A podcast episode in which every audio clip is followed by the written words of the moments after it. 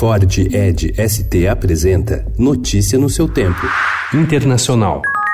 And therefore I give notice that Boris Johnson is elected as the leader of the Conservative and Unionist Party.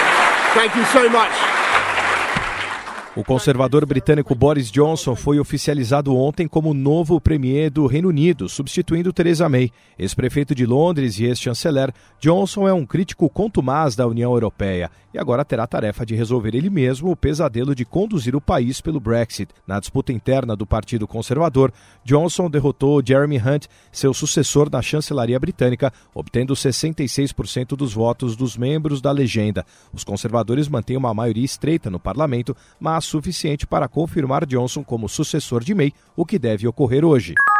A Assembleia Nacional, controlada pela oposição, aprovou ontem o retorno da Venezuela ao Tratado Interamericano de Assistência Recíproca, pacto de defesa regional firmado na Guerra Fria contra a interferência de países de fora da região. O TIAR, como é chamado, é considerado por muitos como um marco legal para uma eventual intervenção militar na Venezuela.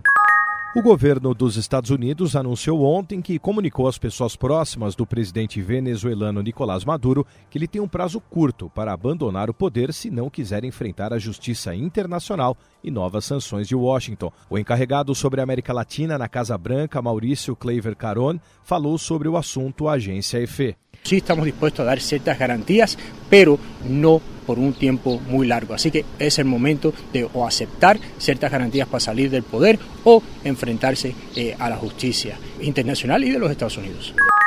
O ministro da Justiça e Segurança Pública, Sérgio Moro, anunciou ontem pelo Twitter o cancelamento do status de refugiados de três paraguaios acusados de extorsão e sequestro: Juan Aron, Anúncio Marte e Vitor Colman, ex-integrantes do partido Pátria Livre, vivem no Brasil desde 2003 e são requeridos pelo Paraguai pelo caso do sequestro de Maria Edith Bordon, mulher de um empresário que foi libertada após 64 dias de cativeiro e o pagamento de um resgate de 300 mil dólares. A notícia também foi comentada pelo presidente Jair Bolsonaro, que indicou que os paraguaios voltarão para o seu país e pagarão pelos seus crimes, a exemplo de Cesare Battisti, preso na Itália.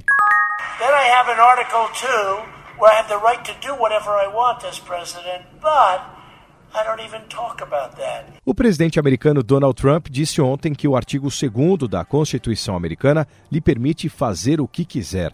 Ele fez a declaração a jovens conservadores que participavam de um evento político em Washington.